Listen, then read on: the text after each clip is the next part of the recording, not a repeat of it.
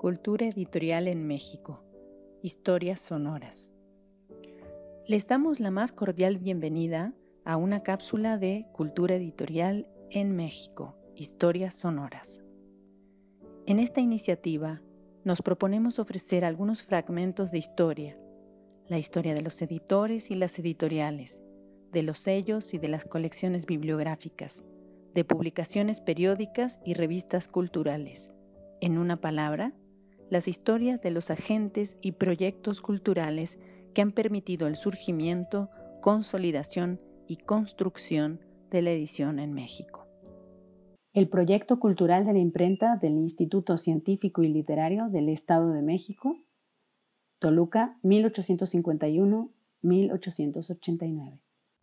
Tercera parte.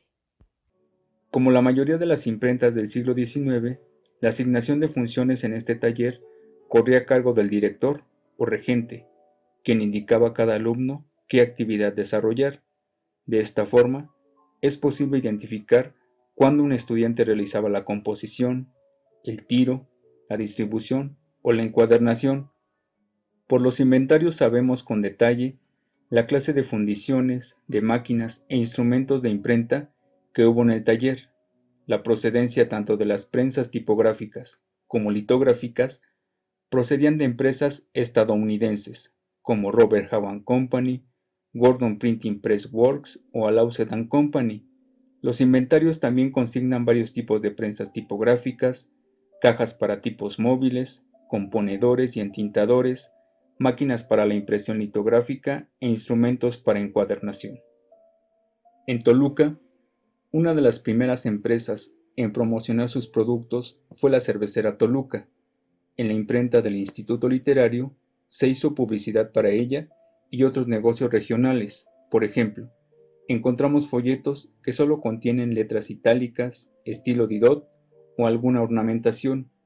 Ejemplo de ello fue la publicidad que se le hizo a la Fonda Francesa y Café y Nevería del Cazador, en Tenango del Valle. Sin embargo, cuando se imprimió un libro, la designación de tipos móviles obedecía a nombres que hoy en día ya no se usan.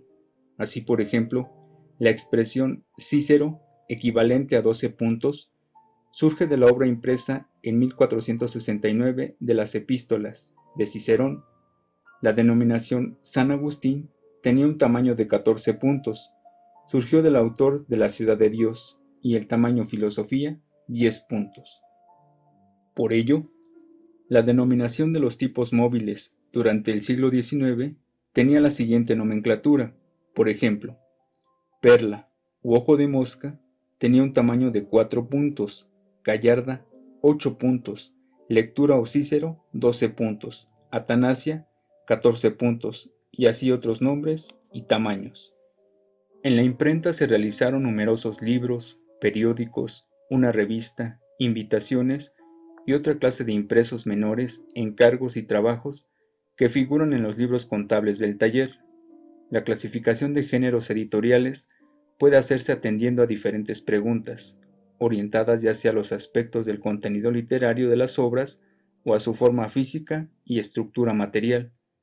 Para analizar la producción de este taller, tomamos como base el tema general que esbozan los títulos, y eso se confirmó con los encabezamientos de materia que tienen las obras en algunas bibliotecas y lo que en las bibliografías mexiquenses consultadas se había consignado para dicho título.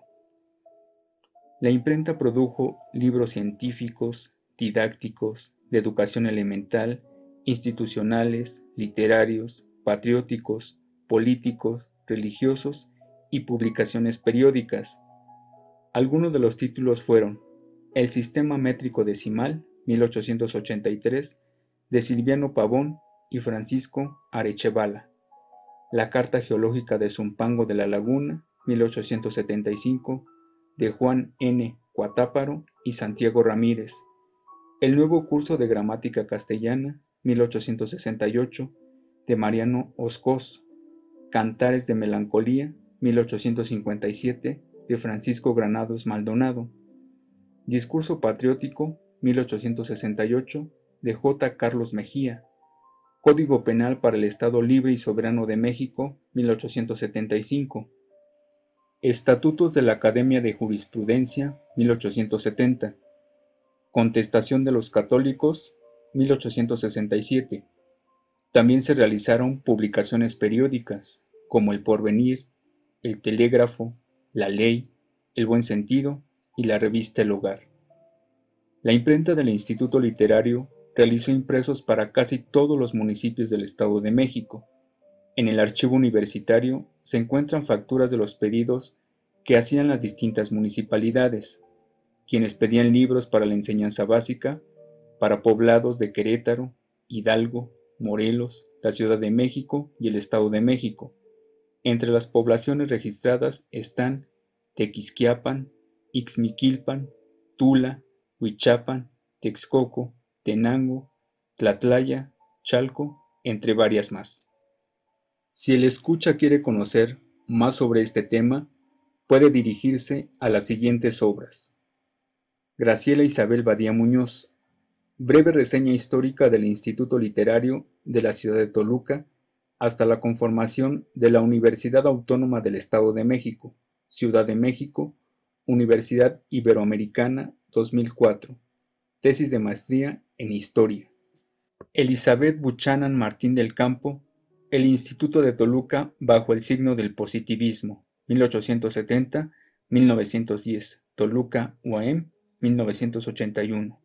Mario Colín, Bibliografía General del Estado de México, México, Editorial JUS, 1963-1964, Series, Biblioteca Enciclopédica del Estado de México, tomos 1 y 3.